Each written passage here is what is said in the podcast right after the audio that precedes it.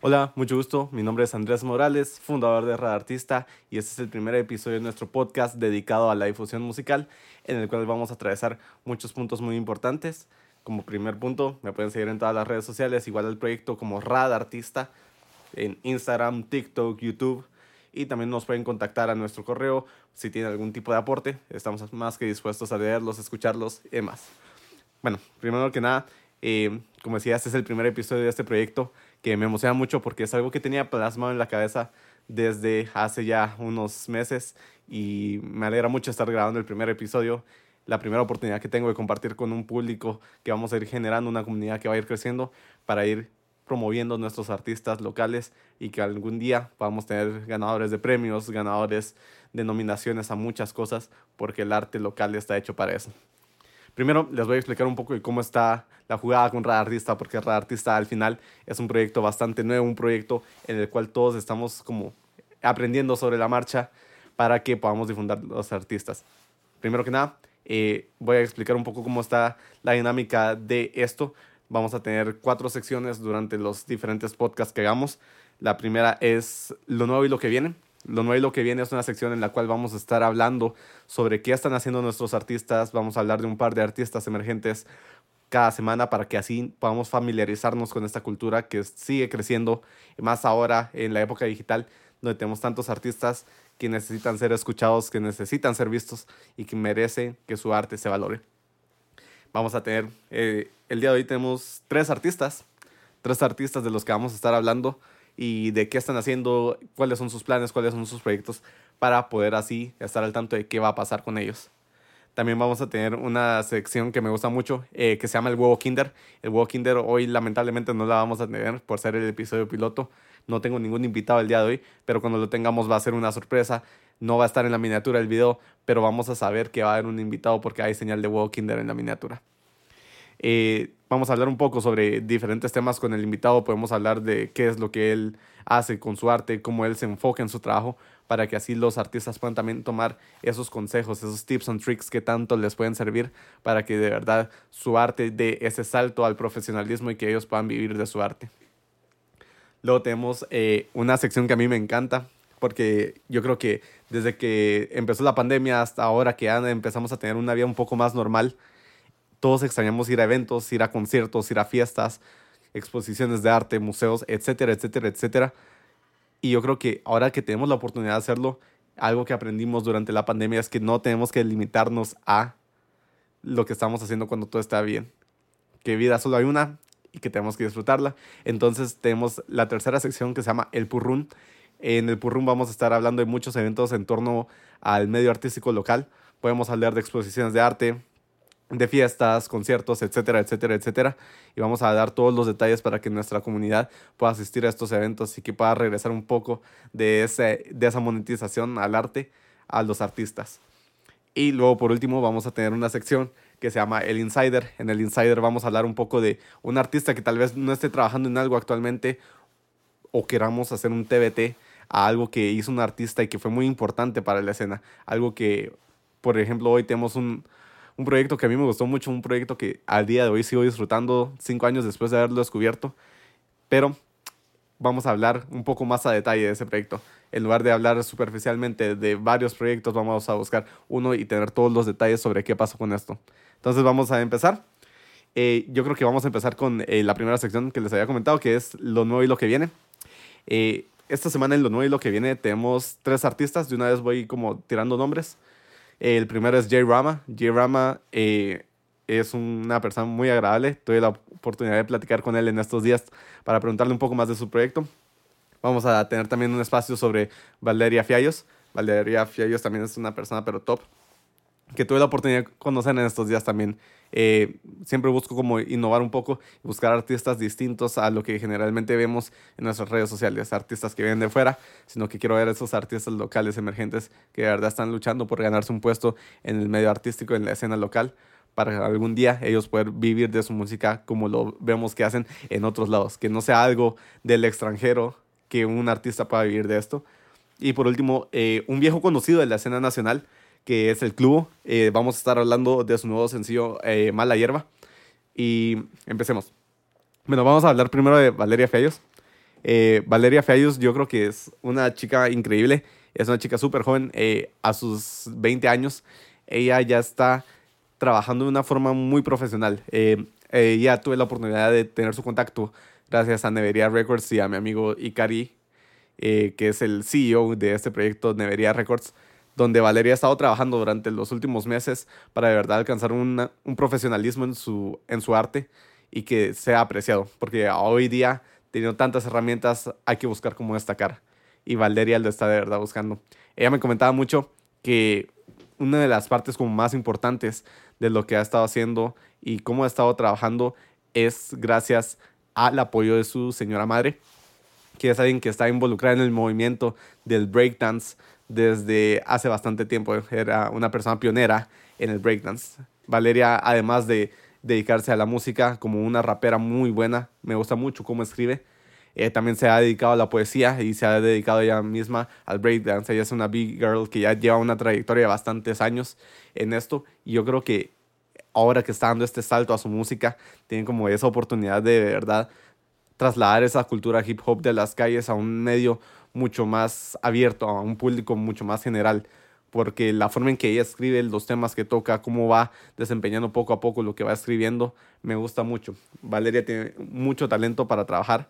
Me contaba que entre sus influencias estaba eh, raperos españoles como KCO, como Natch, como también estaba entre, desde el lado femenino, me gusta mucho que tenga ella sus referencias de mujeres muy empoderadas, como lo es Mala Rodríguez, Rebecca Lane, y había alguien más, eh, se llamaba Ariana Puello, que yo no la conocía. De hecho, ella me, me instruyó como mucho en música en español que yo desconocía. Conozco eh, superficialmente el hip hop en español porque es algo que yo disfruto. Pero la perspectiva que me dio Valeria desde que hablamos me ayudó a expandir un poco más como este horizonte de conocimientos, estas lagunas que tenía sobre artistas del hip hop que eran muy importantes que no había escuchado. Y en entre estos está como el movimiento femenino, al cual yo era bastante ajeno hasta ahora, que tuve la oportunidad de platicar con Valeria. Ella me contaba que empezó a trabajar en sus proyectos desde el año 2018 musicalmente. Empezó a tener como que esta visión de transformar esos escritos, esos poemas en algo un poco más musical, algo que la gente de verdad pueda consumir al punto de que pueda volverse un poco más popular y que ella pueda transmitir ese mensaje en su arte, que pueda ser visibilizadas todas las perspectivas que ella tiene del, mundo y del país en su música. Eh, actualmente, como decía, ella está trabajando con Ederia Records, eh, revisando un poco sus redes sociales. Ella tiene un proyecto muy bonito llamado... Ay, ¿Cómo se llama? No recuerdo el nombre del proyecto ahora pero ella tiene un par de sencillos ya soltados en sus redes sociales como YouTube y en plataformas digitales. Tiene la canción Destello, que Destello es una sesión que también grabó en Nevería Records y ella se está esforzando mucho en el trabajo que está haciendo día con día para poder alcanzar su objetivo. Vemos también que ella, además de esto, eh, trata de llevar este balance y como motivar a, las niñas, a, a personas más pequeñas que ella, a que ellas también pueden hacer este arte. Eh, veía hace un poco unas entrevistas y su visión social y los mensajes que busca tocar a través de su música de verdad son algo muy top, algo que yo siento que falta.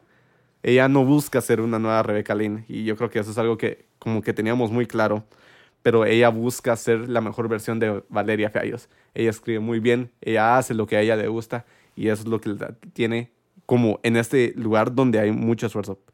Pido perdón, eh, estaba revisando mi reloj porque estaba tronando y no sabía qué era. Pero eh, continuamos. El segundo artista del que vamos a hablar el día de hoy es Jay Rama. Eh, Jay Rama es una persona como bastante dedicada. Es igual una persona muy joven que empezó a trabajar su música desde hace un par de años para poder él también tener como su cucharada en el plato de la escena nacional, para poder sentarse a la mesa con los grandes y decir, estoy presente. J. Rama es una... Un, ¿Cómo puedo definir su música? J. Rama es un artista muy, muy diverso. Me gusta decir que es diverso, porque no se busca encasillar en solo un género. Actualmente me contaba que él estaba trabajando house, trap, RB, reggaeton, dancehall. Entonces, siempre desde el punto de vista urbano, como, como artista que es, pero no busca encasillarse en algo solo. Busca tener esa diversidad en sus proyectos me contaba que eh, una de sus influencias como más grandes había sido Mike Towers. Eh, de hecho, en sus redes sociales lo, lo pueden buscar como J-Rama o Rama Towers, creo que era su otro Instagram.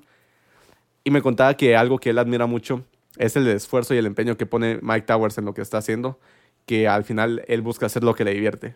Y eso es lo que busca también J-Rama. Me contaba como el ejemplo de, del álbum Like Mike, que para él fue una gran inspiración, porque todos esperaban un disco bastante comercial, algo bastante popular, pero dijo, no, voy a hacer lo que a mí me gusta. Y creo que este es el ejemplo que tenemos que dar un poco desde el arte. Eh, yo entiendo que esta es una herramienta de difusión. Me gusta mucho pensarlo como una herramienta donde la gente de verdad puede compartir su arte y que al final van a buscar un poco de revenue a partir de esto. Pero el punto en el que vendes tu arte solo por hacerlo y ya no dejas hacer algo que disfrutes, es como caer en cualquier otro trabajo.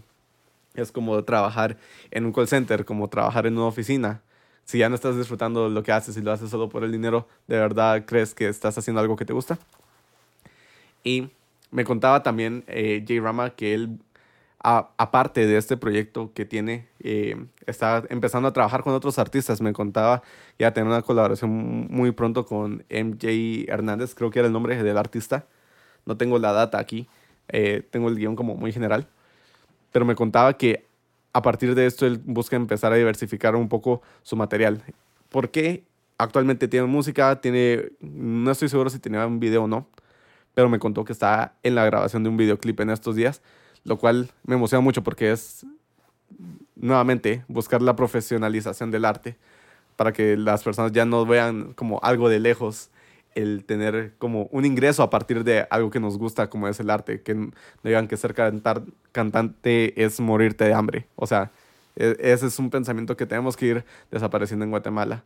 Eh, yo creo que también ahora es muy importante resaltar el cómo van cambiando las tendencias. Por ejemplo, eh, no puedo evitar compararlos porque al final estoy hablando de ambos en este episodio, pero Valeria está trabajando un, un, un género un poco más difícil desde el punto de vista de que el consumo de rap no es igual que el consumo de trap, RB, reggaeton, dancehall.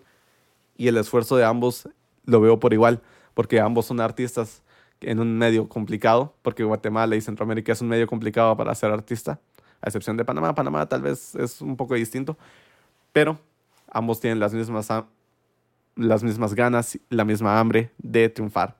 Entonces yo creo que el trabajo que ellos dos están haciendo va a ser muy importante. No creo que nos vayamos a quedar solo con eh, un poco de, de qué están haciendo ellos. Vamos a seguir viéndolos en el futuro, vamos a seguir pensando en qué fue estos dos artistas del piloto de esta bella comunidad que estamos fomentando, creciendo. Y bueno, vamos a ir con el siguiente artista, que la verdad es que, eh, bueno, no es un artista, es una banda, que es el Club. El Club esta semana, de hecho el día de hoy, estamos grabando el episodio, hoy es 4 de febrero, eh, hicieron el lanzamiento de su último sencillo. Tenían desde el 2019 no, de no sacar música.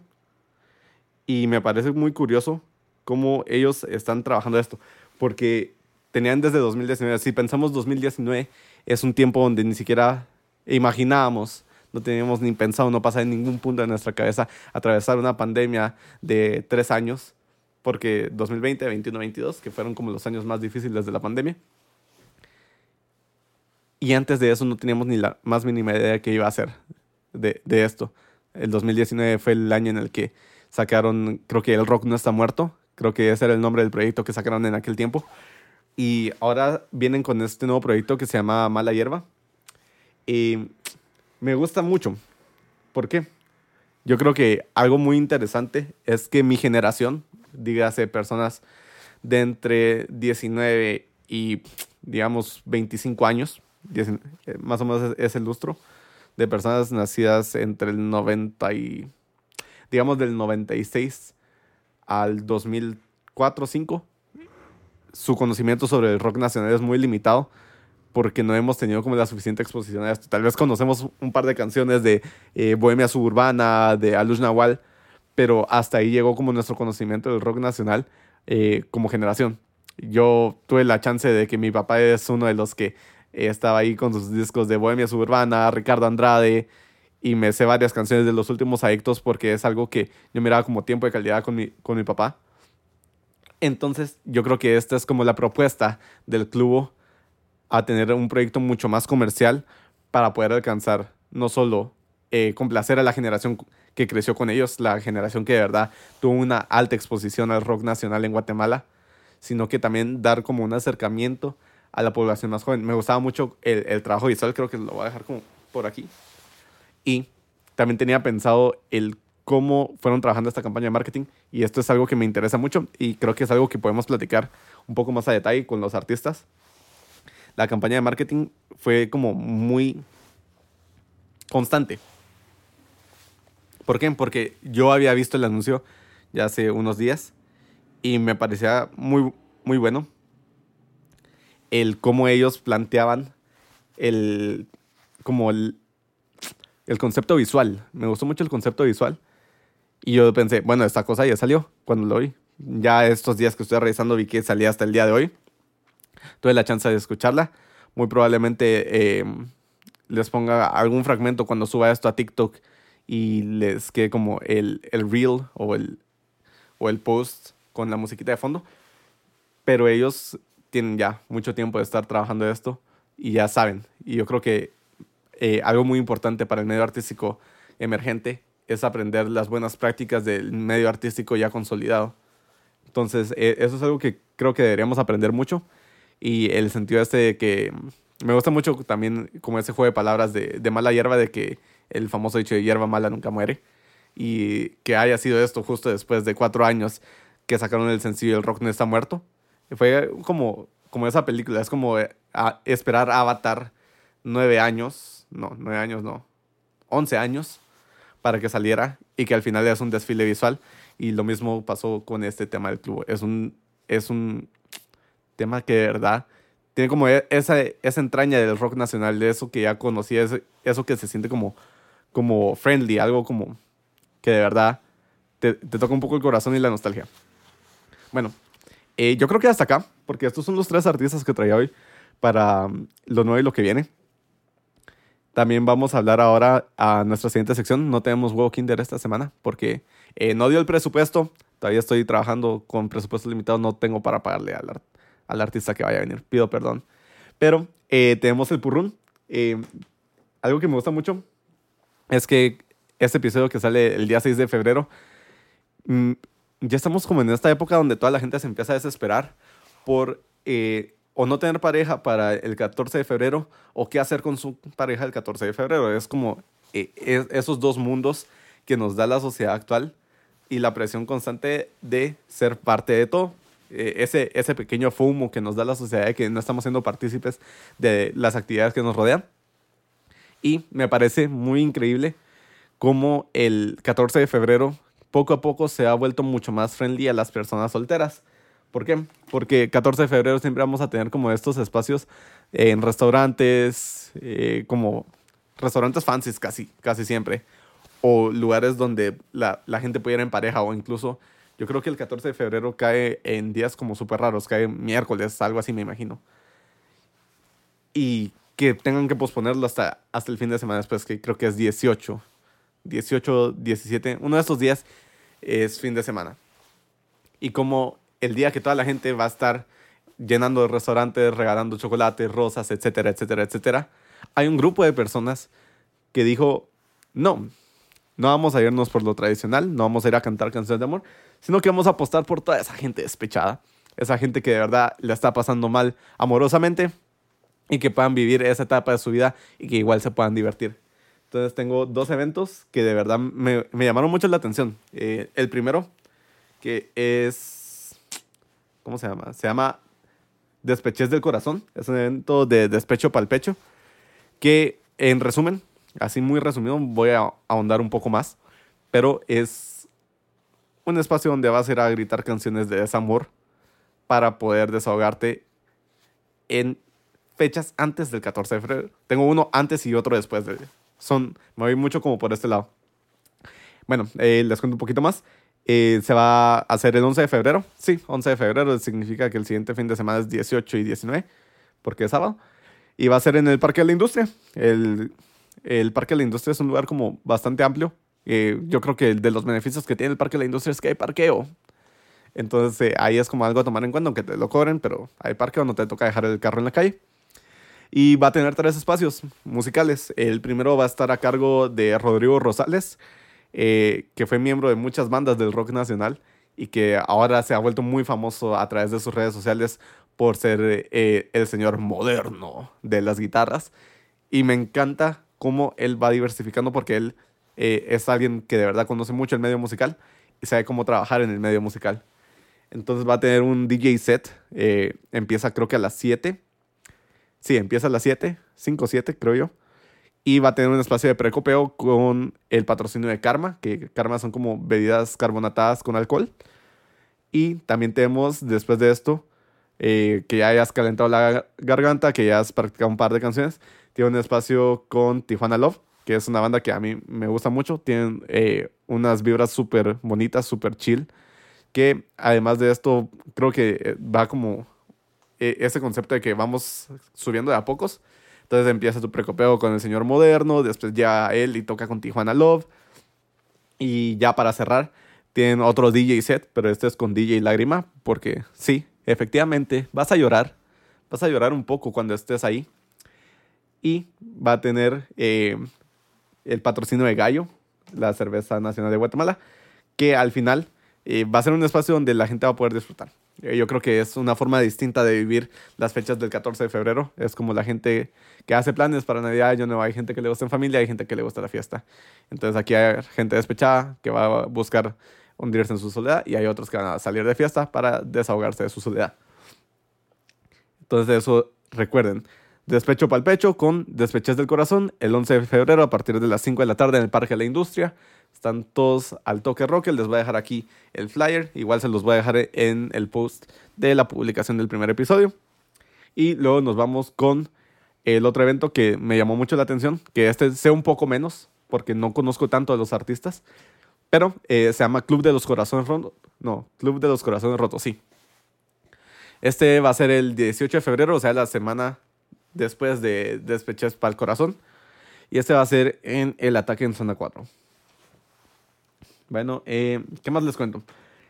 Yo creo que zona 4 me gusta mucho porque pues hashtag eh, Summer. Pero yo creo que el tener un evento un poco distinto al que va a tener eh, Despecho para el Pecho. ¿Por qué? Porque en este vamos a tener eh, tres grupos. Bueno, tres... Bueno, dos bandas y un artista que va a estar El Clubo, Angie Polonsky y Cameo Drive, que al final va a ser un espacio muy similar. Ellos van a estar compartiendo su música, van a haber drinks, va a haber comiditas, hasta donde ellos en el ataque también venden comida. Y tiene un costo de 100 pesitos. Entonces yo creo que es una opción distinta eh, entre irte a motelear o salir con tus amigos por 100 pesitos sabiendo que no tienes con quién motelear. Eh, yo creo que es, es una buena inversión el irte a meter a zona 4 al ataque para disfrutar un poco de esto. Y estos fueron como los dos eventos de los que quería hablar en el Purrum. Y vamos a ir al último segmento, que es el Insider. Y vamos a hablar de eh, uno de mis álbumes favoritos del hip hop guatemalteco, para ser específicos, segmentos de Icarico ahorita.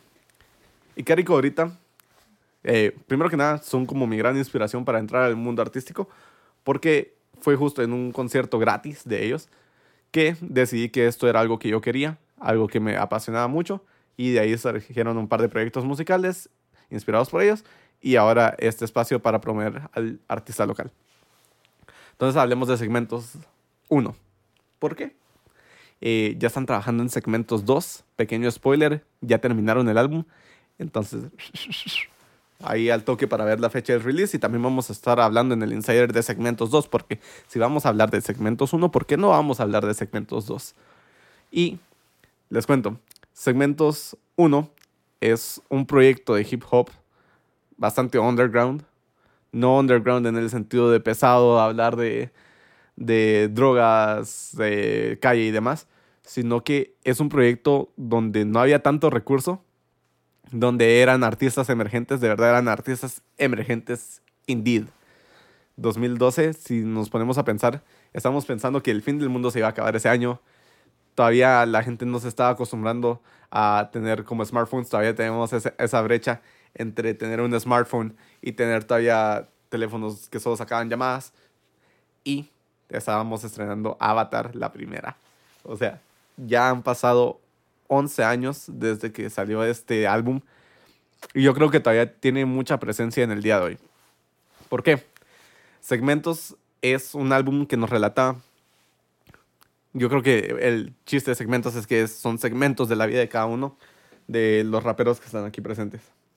Entonces, eh, me gusta mucho el aspecto de que tienen como instrumentales y letras muy. Me gusta decirles como juguetonas, como no infantiles, pero de adolescente.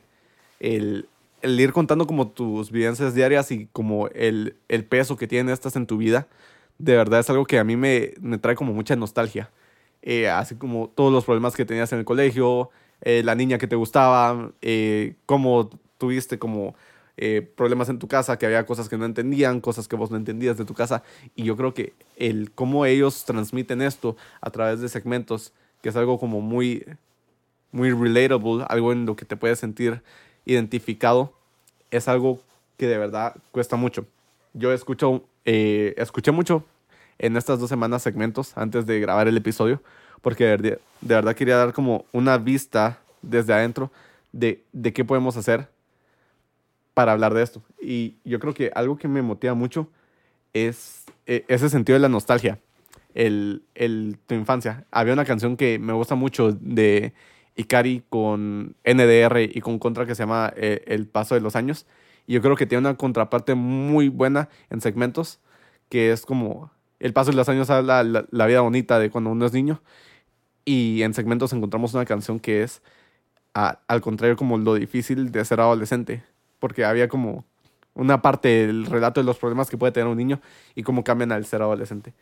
Yo creo que eh, son mis dos raperos nacionales favoritos, eh, Ikari y Los conozco en persona, me platico con ellos. Eh, no diría que somos amigos porque no tenemos una relación como tan cercana, pero yo sé que si los encuentro en la calle ellos me saludan y, y yo los saludo a ellos. Entonces, eh, esa es mi recomendación de esta semana. El álbum solo está disponible en YouTube porque como les digo, eran tiempos muy underground, no había como todas las herramientas que tenemos hoy día de producción, home studios, era algo muy difícil en aquel tiempo y el que ellos hayan hecho un álbum de este nivel hace 11 años en un medio tan difícil como Guatemala es algo que a mí me encanta, me fascina y me hace sentir como inspirado, me motiva mucho al poder hacer algo parecido yo, porque siempre he trabajado desde mi home studio, tampoco que he trabajado fuera de mi home studio, no lo sé, eh, se siente diferente. Y Ahora, eh, estamos llegando al fin de este episodio. Eh, vamos a hablar un poquito, un pequeño resumen de qué hicimos hoy. Eh, hoy tuvimos los tres segmentos, la, la, presentación del canal, la presentación del canal que es algo que a mí me fascina porque este proyecto lo amo. Entonces vamos a tener cuatro segmentos, que es lo nuevo y lo que viene. tenemos también el huevo kinder, el purrum y el insider, que se les queda en la memoria porque la otra semana muy probablemente va a haber huevo kinder. Ya estamos ahí en pláticas con quién va a venir. Eh, hablamos de tres artistas, bueno, dos artistas y una banda, que son Valeria Fiallos, Jay Rama y El Clubo con su nuevo sencillo. Hablamos en el Purrum de dos eventos para sufrir el, el 14 de febrero de una forma distinta, porque la puedes ir a sufrir cantando éxitos del despecho en Despecho para el Pecho o el Club de los Corazones Rotos. Y en el Insider hablamos de segmentos 1 con Ikari Cobrita, que es uno de mis álbumes favoritos del hip hop guatemalteco. Entonces, ya saben, están más que invitados a todos estos eventos y a irlos a escuchar. Voy a dejar los links a redes sociales en la descripción de este video. Vamos a ir etiquetándolos en todo el contenido que hagamos que hablemos de ellos, porque al final es difusión de gratis. A mí no me pagan un centavo por hacer esto. Y quiero también eh, dar un shout out a la diseñadora visual de Radartista. Radartista no sería posible en su expresión de redes sociales si no fuera por Sofía Mayen Diegues. De verdad, te, admiro, Mayen, porque todos los visuales quedan, pero joyas. Entonces, recuerden que nos pueden seguir a nosotros en redes sociales como Rada Artista, en TikTok, Facebook, Twitter, Instagram, YouTube. Eh, pueden ir a seguir nuestro blog, que justo el día de que grabamos este episodio subimos el tercer entry del blog hablando de Valeria Fiallos. Casi siempre en el blog voy a dar como spoilers de qué voy a hablar en el podcast. Entonces, ya saben, esto fue Rada Artista y espero que se lo disfruten mucho. Órale.